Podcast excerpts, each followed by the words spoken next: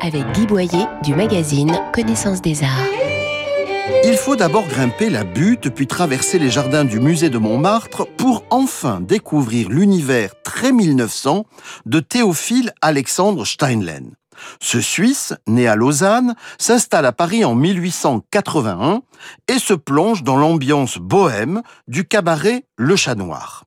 Le lieu lui va comme un gant pour son esprit piquant et provoquant, et pour sa référence au félin, lui qui recueillait les chats errants du quartier et les dessinait sans cesse.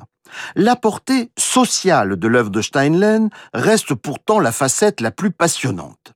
De ses illustrations pour la revue du chat noir près de Villette et de Carandache, jusqu'à ses ambitieuses peintures et nombreux dessins montrant les mendiants, ouvriers et prostituées, Steinlen affirme ses engagements. Durant l'affaire Dreyfus d'abord, pour le mouvement anarchiste, puis pour la constitution d'un syndicat des artistes peintres. Les chats ici montrent leurs crocs et leurs griffes pour la liberté. L'exposition Steinlen, l'exposition du centenaire, a lieu au musée de Montmartre à Paris jusqu'au 11 février et retrouvez nos coups de cœur en images commentées sur connaissancesdesarts.com, rubrique Arts et Expositions.